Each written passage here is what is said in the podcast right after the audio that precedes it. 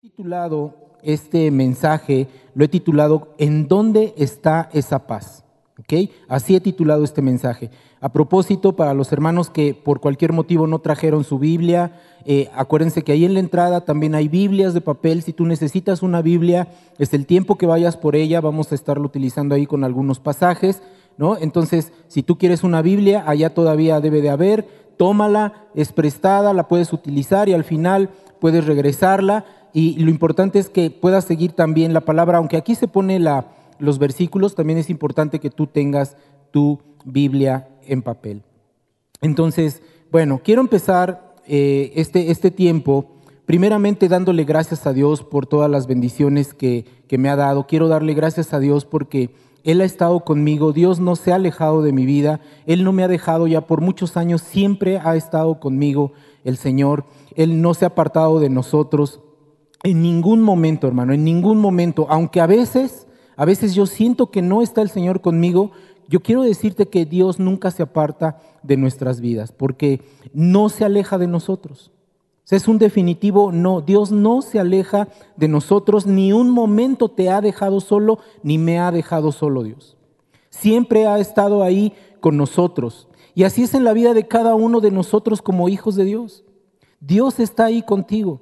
Dios no se ha alejado de nosotros. En cualquier lugar en donde tú estés, en cualquier situación en la que tú estés, día tras día, la presencia de Dios está en nuestras vidas. ¿Cuántos pueden creer que Dios está en sus vidas, a pesar de las situaciones? Dios no nos ha dejado, Dios está ahí. Aunque muchas veces nos sentimos solos, sentimos que Dios no está por la situación que estamos pasando, por la situación que estés pasando, a veces sentimos que Dios nos ha dejado porque no vemos la respuesta de parte de Él pero Él no se aleja porque esa fue su promesa y Dios cumple sus promesas. Sabemos que Dios es un Dios de promesas. Entonces Él no nos va a dejar. No te sientas solo porque Dios está ahí con nosotros. No se ha alejado en ningún momento de nuestras vidas. Y eso lo tienes que creer en tu corazón. Porque es una promesa que nos dejó a nosotros como sus hijos. Y mira, no sé si recuerdas, pero, por ejemplo, la última, la última, el último día que Jesús estuvo libre en esta tierra, cuando Él eh, compartió el pan, la última cena con sus, con sus discípulos, cuando Él estuvo eh, ahí con ellos en, en, esa última noche, Él nos dejó una promesa. Bueno, le dejó una promesa, le dio una promesa a sus, a sus discípulos que iba a venir a cambiar sus vidas como tiene que venir y cambiar la de nosotros. Esa promesa que le dio a sus discípulos en ese momento también es una promesa que tenemos que tomar nosotros para nuestra vida. Y a veces en ese momento, por ejemplo, cuando, cuando, cuando Jesús le dijo a, a, sus discípulos esta promesa, ellos no lo creían de primera instancia. Y a veces nosotros también como hijos de Dios, a veces no creemos las promesas que Dios nos da a la primera, sino que alguien nos las tiene que repetir, alguien nos las tiene que compartir. Pero esa noche cuando Jesús partió el pan en la última cena, cuando uno de sus discípulos cercanos lo, iba a entregar, ese día nuestra vida cambió para bien porque lo que hizo el Señor, lo que hizo Jesús, fue darnos una promesa de que Él estaría con nosotros a pesar de las situaciones que nosotros pasáramos. Eso es algo bien importante, hermano, que son cosas que quiero que se vayan quedando en, tu vida porque Jesús nos dejó en su palabra que habría paz en nuestras vidas y que esa paz, la paz que nosotros tenemos, no es por lo que pasa o no pasa en nuestras vidas. Es una paz permanente que nosotros podemos tener. Imagínate en ese tiempo sus discípulos, ¿no? que pasaron tiempo con Él, que estuvieron tres años con Él, aquellos que de primera mano, imagínate haber estado con Jesús en ese tiempo, un tiempo en el que vieron cómo los, los ciegos veían, veían cómo resucitaban los muertos, veían cómo huían los demonios porque Jesús estaba ahí, liberaba, traía libertad. Veían de primera mano cómo Jesús sanaba enfermedades como la, como, como la lepra. ¿no? O un milagro, de momento Jesús hacía cosas. Imagínate sus discípulos que estuvieron con él a su lado, vivieron con él tres años. Era su maestro, les enseñaba cosas, Jesús estuvo ahí con ellos y de repente Jesús les dice, ¿saben qué? Yo me voy a ir. ¿Cómo se sintieron sus discípulos cuando Jesús les dice, saben que yo me voy a ir de este tiempo porque tengo que cumplir el propósito de Dios en la vida de ustedes y de nosotros, por supuesto, que estamos ahora en este lugar? ¿Cómo se sentirían los discípulos en ese momento? Ellos vieron de primera mano la, provisión divina que Jesús hacía. ¿Se acuerdan de la alimentación de los, de los cinco mil? Y, después hay otro pasaje en donde nos habla en donde Jesús también volvió otra vez a alimentar a una cantidad similar de gente. Y dice la palabra que no solamente eso, sino que a partir de lo poco que tenían, el Señor multiplicó y aún quedó provisión para más días. Porque siempre está Jesús ahí con nosotros. Él estaba ahí con ellos y con nosotros está todos los días de nuestra vida, día con día con día. Y de repente le dice a sus discípulos Jesús, ¿saben qué? Me voy a ir porque tengo que cumplir ese propósito. Y entonces ellos pensaron que se iban a quedar solos. Ellos sentían que se iban a quedar solos sin aquel al que amaban. Imagínate que Jesús estuviera con nosotros eh, físicamente hablando con en nuestra vida, que estuviera Jesús en nuestra vida. Físicamente, hablo físicamente. Y entonces tú estás con Él y ves sus milagros y ves cómo sana gente y ves cómo se acerca a la gente y cómo expulsa demonios y cómo se va cumpliendo la palabra de Él en tu vida y de repente te dice, ¿sabes qué? Me tengo que ir. Hablando físicamente. ¿Cómo te sentirías? ¿Cómo te sientes cuando uno de tus perdón, cuando uno de tus familiares parte de este mundo? Cuando estás acostumbrado a verlo, a estar con él, y de repente parte de este, de este mundo, ¿cómo te sientes? Bueno, imagínate a los discípulos de Jesús. Ellos pensaban que se iban a quedar solos. Al menos eso es lo que ellos creían, que se iban a quedar solos. Pero gracias a Dios que nuestro Padre siempre va un paso adelante de nosotros. Siempre Él tiene pensamientos más grandes que los de nosotros. Él siempre va un paso más adelante que nosotros. Y eso es lo que yo quiero hoy que se quede en tu corazón, hermano. Quiero que puedas entender que hay algo mejor para nosotros que las cosas que nos pasan en este mundo. Porque Él, porque Jesús, porque Dios, porque el Espíritu Santo está en nuestras vidas. Porque Jesús cuando se fue nos dio una promesa de que enviaría a alguien que lo iba a sustituir en esta tierra, aquel al que nosotros llamamos el consolador, porque así lo dice la palabra, Él envió a su Espíritu Santo en nuestras vidas para que morara en nosotros. El Espíritu Santo mora en tu vida, mora en nosotros. Él está en nuestros corazones. No es algo que esté fuera de tu vida.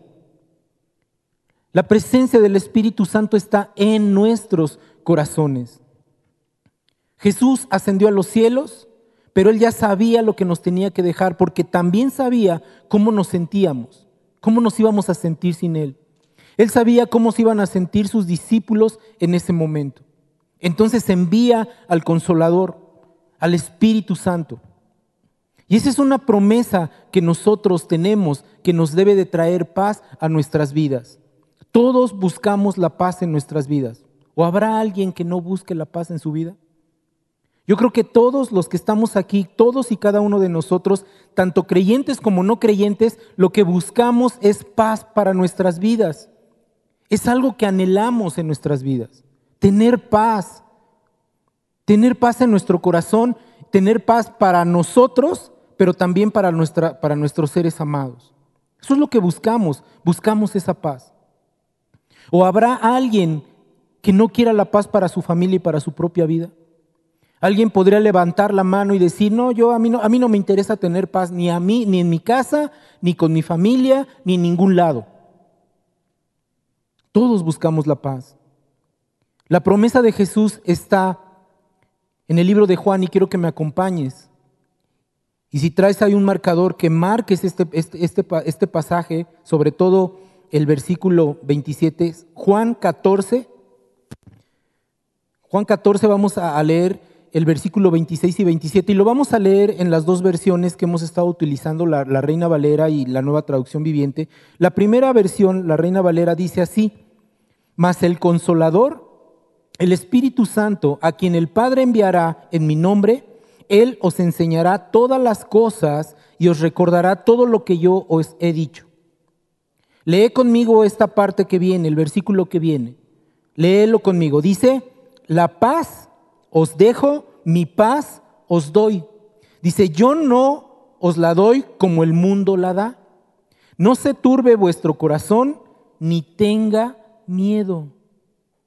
Ahora vamos a leer la versión de la nueva traducción viviente. Me gustó cómo se expresa esta, esta parte de, la, de, la, palabra en este idioma, en, en esta traducción. Dice, sin embargo, cuando el Padre envíe el abogado defensor, o sea, tenemos un abogado defensor, como mi representante, o sea, tenemos un representante nosotros, dice, es decir, el Espíritu Santo, Él les enseñará todo y les recordará cada cosa que yo les he dicho.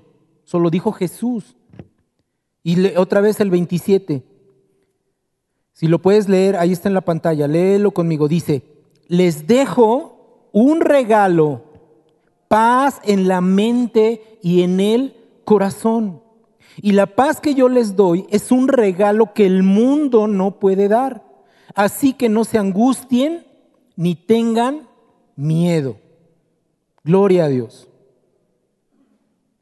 ¿Qué palabra el Señor nos está dando? ¿Qué palabra tan tremenda nos está dando el Señor? Porque Jesús nos lo prometió, nos dijo que habría paz, Él nos dio un regalo a, nuestras vidas. Pero podemos preguntarnos, ¿qué es la paz? Bueno, vamos a la definición. Quise sacar la definición de lo que es la paz, lo que dice, lo que, la, la traducción que el mundo le da a la paz. Dice, paz en su definición nos dice que es un estado o sensación de armonía, bienestar y prosperidad. Fíjate, un estado o sensación de armonía, es decir, que todo está tranquilo, de bienestar, todo lo tengo, ¿no? Y de prosperidad, todo lo que hago me sale bien. Esa es la definición de lo que la palabra paz al mundo, ¿sí? Nos dice. Pero el concepto bíblico va más allá, más allá de la ausencia de la hostilidad y es más que un estado patológico. Porque puedes estar pasando por una situación complicada, hermano, pero si tienes la paz de Dios, lo tenemos todo. No importa la situación en la que estemos, no importa. Es muy importante que hoy se quede en tu corazón y tengas claro que la paz a la manera de la Biblia es muy diferente a la paz que el mundo nos da o del que el mundo habla. Puede ser que estén pasando por una situación complicada, pero la paz de Dios en nuestras vidas va a ser una diferencia muy grande para que podamos caminar como Dios quiere que nosotros caminemos. Fíjate, en la Biblia se usa mucho la palabra shalom. No sé si has escuchado la palabra, la palabra shalom. Y la palabra shalom significa paz a vosotros. Entonces, si alguien llega contigo y te dice shalom, lo que quiere decir es paz contigo. Pero vamos a entenderlo en el significado correcto de lo que dice la palabra. Porque esta palabra shalom no significa que alguien te esté diciendo, espero que no tengas ningún problema. Es decir, que si alguien llega contigo y te dice shalom, eh, no quiere decir que él te esté diciendo, sabes que espero que en tu vida no haya problemas. Sino que la palabra shalom lo que, lo que significa es que alguien te está diciendo, espero que puedas tener lo mejor para tu vida. Porque puede haber problemas, pero podemos tener paz en el Señor. Puede haber situaciones complicadas, pero podemos tener paz en el Señor. Puede ser que tengas que una necesidad muy grande, pero puedes tener paz en el Señor.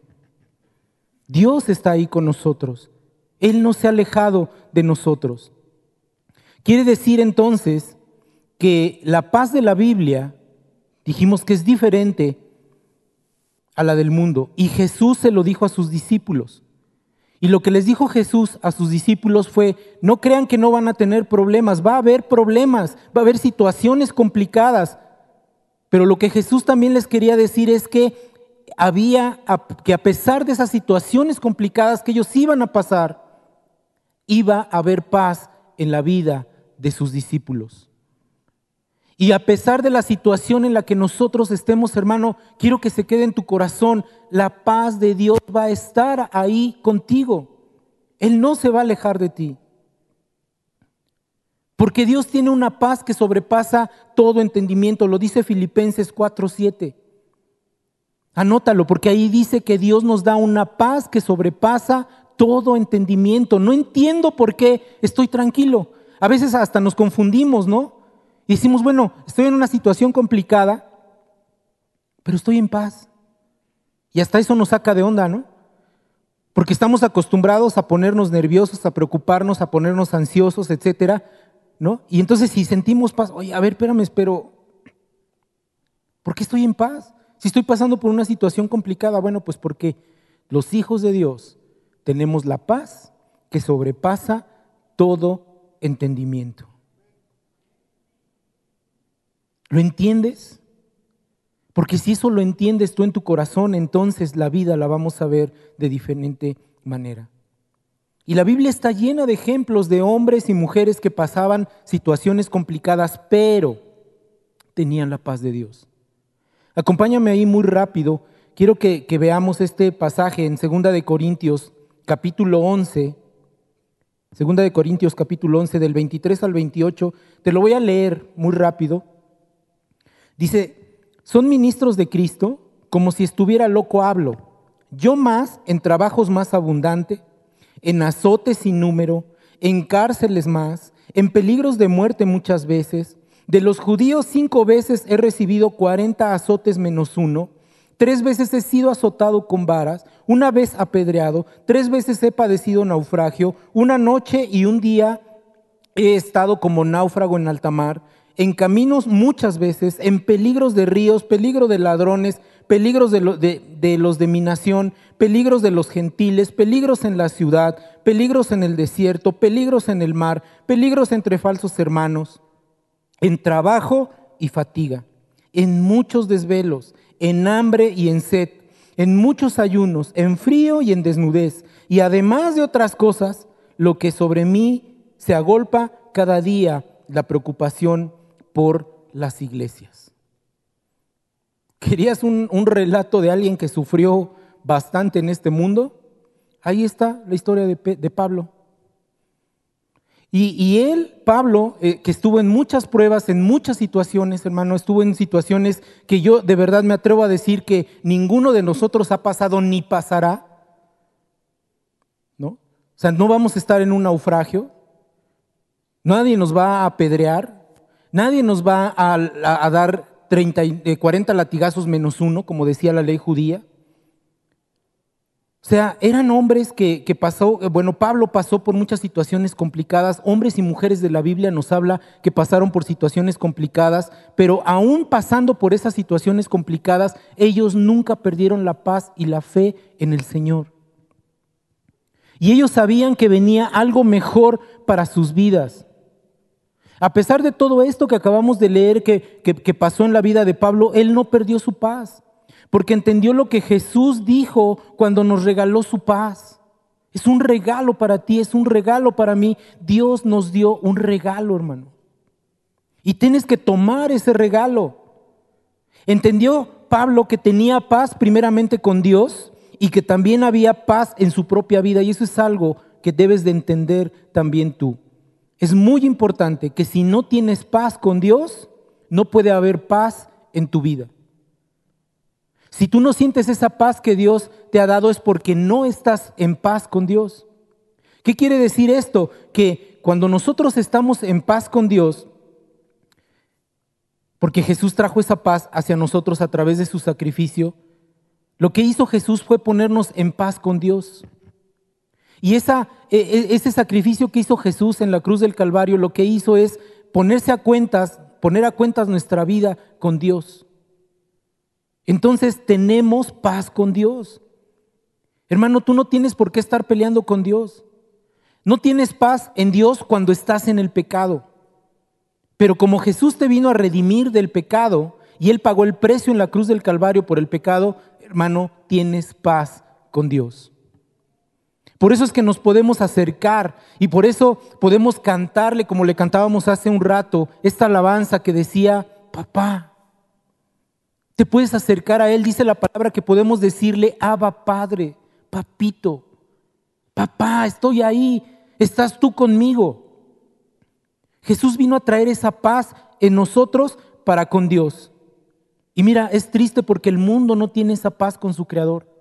No tiene esa paz, por lo tanto, no ha reconocido el sacrificio que Jesús hizo en la cruz del Calvario y por eso no siente esa paz. Lo primero en tu vida es que hay paz entre tú y Dios. Mira lo que dice Romanos 5.1. Romanos 5.1 dice de la siguiente manera, justificados pues por la fe, tenemos paz para con Dios por medio de nuestro Señor Jesucristo. O sea, Jesucristo nos dio esa paz con Dios. Eso es algo de celebrar, hermano, porque antes estábamos peleados con Dios, porque estábamos en pecado, porque no había nada que pudiera eh, quitar ese pecado de nuestras vidas. Entonces, ¿qué hizo Jesús? Lo que hizo Jesús fue morir por ti y por mí en la cruz del Calvario y entonces hacer la paz de Dios con nosotros. Dios tiene paz con nosotros. El sacrificio que hizo Jesús nos acercó a Dios, quitó ese velo que nos separaba de entrar a la presencia de Dios. Por eso hoy puedes acercarte, hermano, por eso hoy podemos estar delante de su presencia para adorarle, oramos por él, le, eh, oramos con él, perdón, eh, le agradecemos, le pedimos, ¿no? Porque está bien también pedirle a Dios. Cuando oramos también es importante adorarle, glorificarle, pero también pedirle a nuestro Padre. Dice la palabra que antes de que abramos nuestra boca, Él ya sabe lo que necesitamos. Y eso nos dice que también hay que pedirle a Él. Finalmente Él es el dueño de todo, la plata, del oro, Él nos ha creado, Él tiene el control de nuestras vidas y sobre todo de la paz que debe de haber en tu corazón. Eso es lo que Dios quiere. Entonces, si tenemos paz con Dios, también hay paz en nuestras vidas. Ese es un aspecto muy importante que tienes que notar en tu vida, hermano. La paz proviene del fruto del Espíritu, del Espíritu Santo. Ya lo hemos leído, ¿no? Amor, gozo, paz, paciencia, etcétera. Ese es el fruto del Espíritu. Entonces, el Espíritu Santo trae esa paz a nuestras vidas. Como hijo de Dios, tú tienes al Espíritu Santo en tu corazón. El Espíritu Santo mora en ti. Por lo tanto, el fruto del Espíritu se va a desarrollar en ti, en tu vida. Y uno de los rasgos del Espíritu Santo es la, del fruto, perdón, del Espíritu Santo es la paz.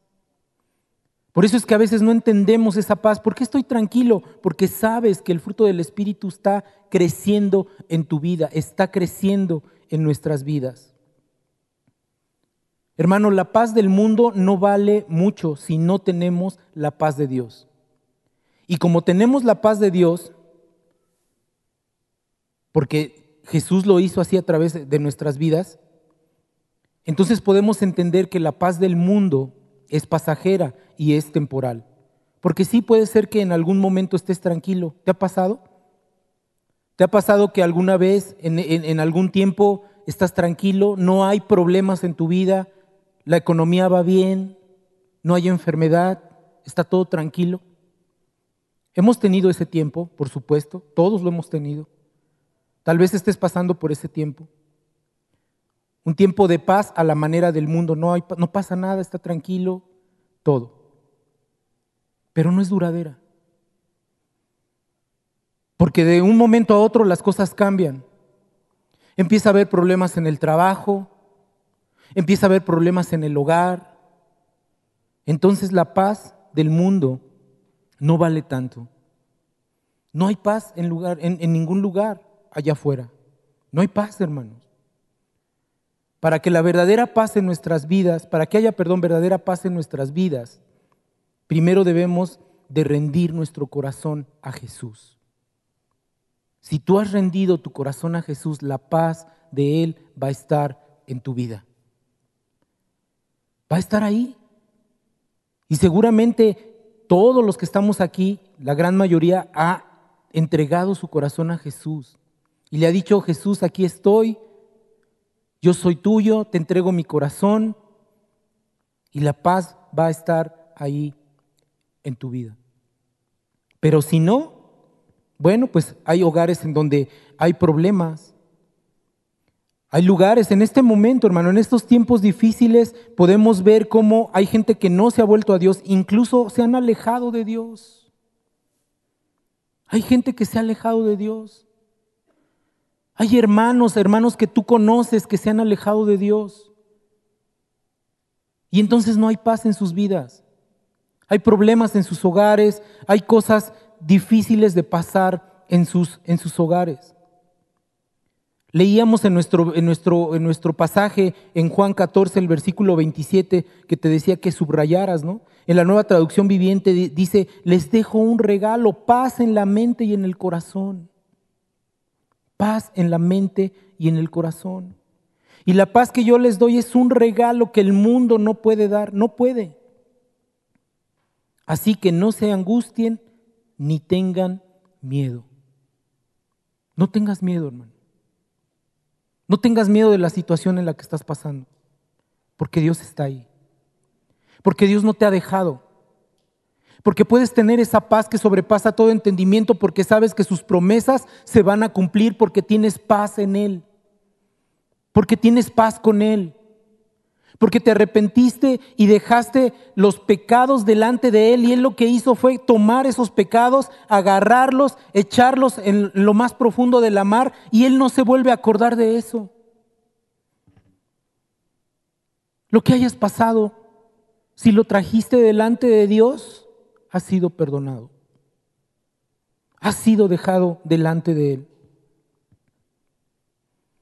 Si nos aferramos a Jesús, entonces, hermano, va a haber paz en nuestros corazones. Vas a tener paz en medio de las situaciones complicadas. Habrá paz, no importa lo que estés pasando. Habrá paz en tu vida. Sabes, yo meditaba en esta palabra cuando eh, en situaciones, ha sido complicados estos últimos siete meses, ¿no? Desde que empezó la pandemia, para muchos de nosotros ha sido complicado por el trabajo, por la economía, familiares enfermos, eh, varias situaciones complicadas, el encierro. Y cuando yo leía esto, decía, por eso titulé este, este mensaje, ¿en dónde está esa paz? Porque fue una pregunta que le hice al Señor. ¿En dónde está esa paz? ¿En dónde está, Señor? Y entonces empecé a leer la palabra y me llevó a este, a este pasaje y entonces entendí que la paz estaba ahí, que nunca se ha ido. La paz de Dios está ahí. Dios tiene el control de tu vida, lo tuvo ayer, lo tiene hoy y lo tendrá mañana. Dios tiene el control de nuestras vidas. No puedes dudar de Él. No debe de haber preocupación en nuestras vidas porque, hermano, Él está bajo el control de todas las situaciones que nosotros pasamos. Mira, ven a Colosenses 3.15. Colosenses 3.15. Dice así, y la paz de Dios gobierne en vuestros corazones a la que asimismo fuiste llamado en un solo cuerpo y ser agradecidos, dice la palabra. Y la, nueva traducción viviente dice de la siguiente manera, y que la paz que viene de Cristo gobierne en sus corazones, pues como miembros de un, de un mismo cuerpo, ustedes son llamados a vivir en paz y serán siempre agradecidos.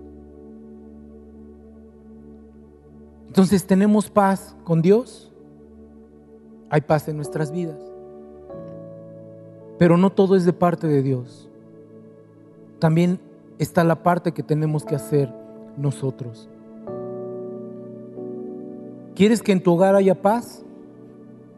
Obedece la palabra. Obedece la palabra. ¿Quieres estar en paz con los demás? pues trátalos como quieres que te traten. Incluye a tu esposa, a tus hijos, a tus papás, al vecino, a todos. Solo dice la palabra. Dice Romanos 12, 18, dice, si es posible en cuanto dependa de vosotros, estar en paz con todos los hombres. Cada uno, hermano, tú tienes la responsabilidad, tú, di yo, yo tengo la responsabilidad de buscar la paz. Es nuestra responsabilidad como hijos de Dios. Es nuestra responsabilidad. Debes de alejarte del pecado. Si sigues en pecado no tienes paz con Dios. Mira lo que dice el Salmo 34, 14. El Salmo 34, 14 dice, apártate del mal y haz el bien, busca la paz y síguela. Eso es lo que la palabra de Dios nos dice. No solo es que Jesús nos dejó su paz, ahí está la paz. Tómala. También nosotros tenemos que hacer la parte que nos corresponde. También nosotros tenemos que buscar esa paz. Tenemos que seguirla. Y eso es cuando te metes en la presencia de Dios. No te puedes alejar de Dios. No te puedes alejar de la palabra de Dios. No puedes dejar de orar. No puedes dejar de leer tu palabra. No puedes dejar de congregarte. Aquellos que pueden venir y no han venido, no puedes dejar de congregarte. No puedes. ¿Por qué? Porque buscamos nosotros estar bien con Dios. Esa es la parte que a nosotros nos corresponde. Es que quiero paz, pero tratas a los demás de una manera incorrecta. A tu esposa, a tus hijos, a tu esposo. Es que quiero paz. Mira lo que dice Segunda de Corintios, versículo 3, eh, perdón, capítulo 13. Segunda de Corintios 13, 11. Dice así. Por lo demás, hermanos, tened gozo, perfeccionaos, consolaos, sed de un mismo sentir y vivir en paz. Y dice, y el Dios de paz y de amor estará con nosotros. Busca la paz. ¿Quieres que haya paz en tu hogar? Busca del Señor. ¿Por qué no buscas del Señor? Jesús nos dejó ese regalo, ese regalo de la paz. Por su sacrificio y por la palabra de Dios, ahora tenemos que vivirla. O sea, ya lo hizo Jesús. Ya lo hizo. Y le dejó una promesa a sus discípulos que cambió sus vidas y que también debe cambiar la de nosotros. La paz de Jesús, hermano, es una ayuda tremenda en las situaciones complicadas, en las situaciones que pasamos. Él nos da la fuerza y nos anima a salir adelante. Si yo te dijera, Levanta tu mano porque estás pasando una situación complicada. No quiero que la levantes, pero seguramente muchos la levantarían. Y yo sería uno de los primeros. De levantar mi mano y decir, estoy pasando por situaciones complicadas. Pero en medio de todo, sé que tengo al Señor. En medio de todo, sé que el Dios poderoso está ahí en nuestras vidas. Dios está ahí en tu vida. Hermano, si estás pasando por una situación complicada, Quiero que escuches esto. Dios está ahí contigo. En la enfermedad, en la escasez que este mundo, en, este, en esta pandemia nos ha traído. Si no tienes trabajo, Dios está ahí. Si te han reducido en tu, en tu trabajo, Dios está ahí. Si hay enfermedad en tu vida, Dios está ahí.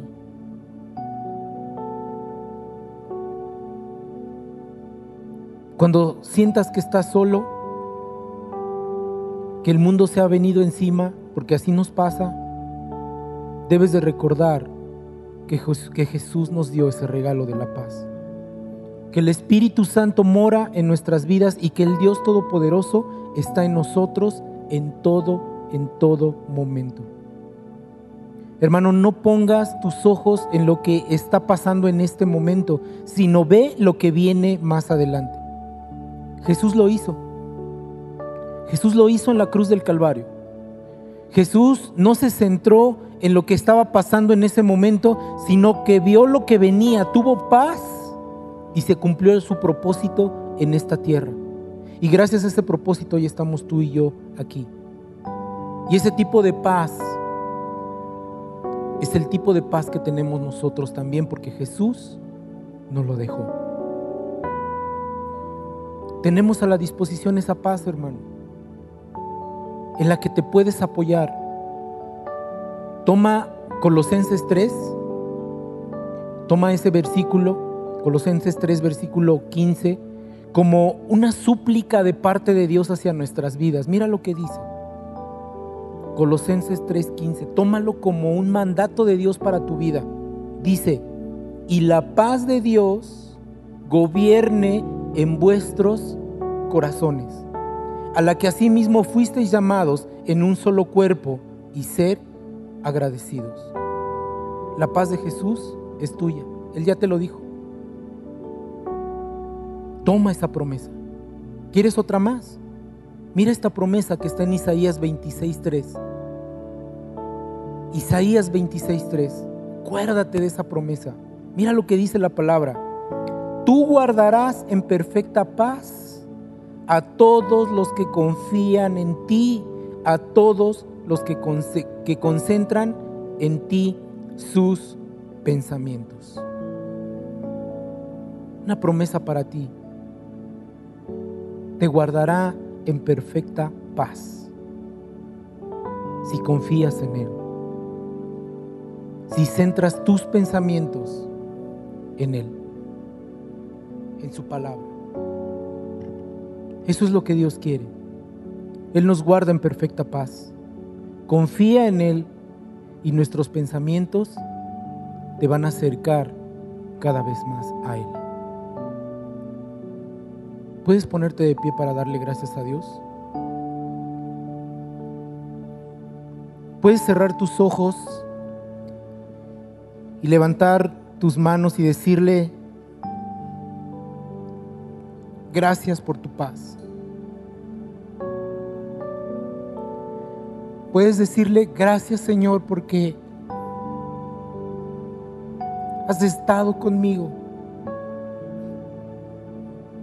Porque no me has dejado, porque tu palabra se ha cumplido en mi vida. Gracias Señor. Dale gracias ahí en tu lugar y dile, Señor, yo no he sentido tu paz. Si no la has sentido, dile, Señor, yo no he sentido tu paz. Y hoy quiero sentir esa paz que sobrepasa todo entendimiento. Señor, esa paz que me trae confianza de caminar y seguir delante de tu presencia. Dile gracias porque no me has dejado. Gracias porque has estado conmigo todo este tiempo, todos estos días, Señor. Gracias porque tus promesas se han ido cumpliendo. Gracias, Padre. Señor, y hoy clamamos por aquellas personas, Señor, que no tienen de tu paz. Hoy es el tiempo, hermano, de que tú puedas también interceder por aquellos que no tienen esa paz, los de tu familia. Entrégaselos al Señor, dile Señor, yo te entrego a mi familia, a aquellos que no conocen de ti. Yo quiero que experimenten esa paz que tú me estás dando en este momento. Hermano, hoy es el tiempo de poder decirle al Señor, gracias por lo que estás haciendo en mi vida, por lo que has hecho y por lo que vas a seguir haciendo, Señor. Yo me mantengo en tu paz. Me mantengo en ti, Señor. No importa la situación, tu paz está conmigo. Y aún tú que estás ahí en tu hogar, dile, Señor, llena de paz mi hogar. Tú que nos ves, Dile, Señor, llena este lugar de paz. Tu paz está ahí, Jesús. Tu paz está en mi vida y lo va a estar con mis seres amados. Gracias te damos, Señor. Gracias te damos porque tu presencia está con nosotros y sentimos tu presencia. La presencia de Dios está en este lugar. Así que dile, Señor, aquí estoy. Renueva mis fuerzas. Esa paz renueva nuestras fuerzas. Esa paz renueva al que está debilitado, al que está caído. Esa paz te levanta, porque es una paz que Dios te está dando el día de hoy. Así que dile, Señor, aquí estoy y recibo de tu paz. Gracias Jesús por habernos traído paz entre nuestro Padre y nosotros. Gracias porque hay paz entre Él y yo y ahora hay paz en mi vida. Señor, ayúdame a hacer la parte que a mí me corresponde para sentir esa paz, para vivir esa paz. Gracias te doy, Señor. Gracias, Padre. Y aun si tú hoy nos visitas por primera vez y nunca habías recibido a Jesús como tu Señor y tu Salvador, ahí en tu lugar dile, Señor Jesús, yo te entrego mi vida. Señor Jesús, yo quiero que traigas esa paz de la que he escuchado en este día. Y si estás en tu hogar igual y es la primera vez que escuchas un mensaje de este tipo, dile, Señor Jesús, te recibo como mi Señor y mi Salvador. Y entonces tu paz de la que he escuchado vendrá mi vida. Gracias te damos, Señor, por este día. Gracias te doy, Padre, por este tiempo. Te pido que bendigas a cada uno de mis hermanos que están en este lugar y a los que nos ven desde sus casas por las redes sociales. Padre, bendícenos, Señor, y que esa paz que prometiste en nuestras vidas la podamos entender, porque aunque no la sentíamos, ahí ha estado esa paz y hoy queremos sentirla. En el nombre de Jesús, en el nombre poderoso de Jesús te damos gracias. Amén y amén. Amén. Dale un fuerte aplauso al Señor. Dale una ofrenda de palmas como símbolo de, de decir, Señor, gracias por tu fe. Gracias por tu paz. Gracias por el gozo. Gracias por lo que estás haciendo en mi vida. En el nombre de Jesús te agradecemos, Señor, y te bendecimos en esta en esta mañana. Amén y amén.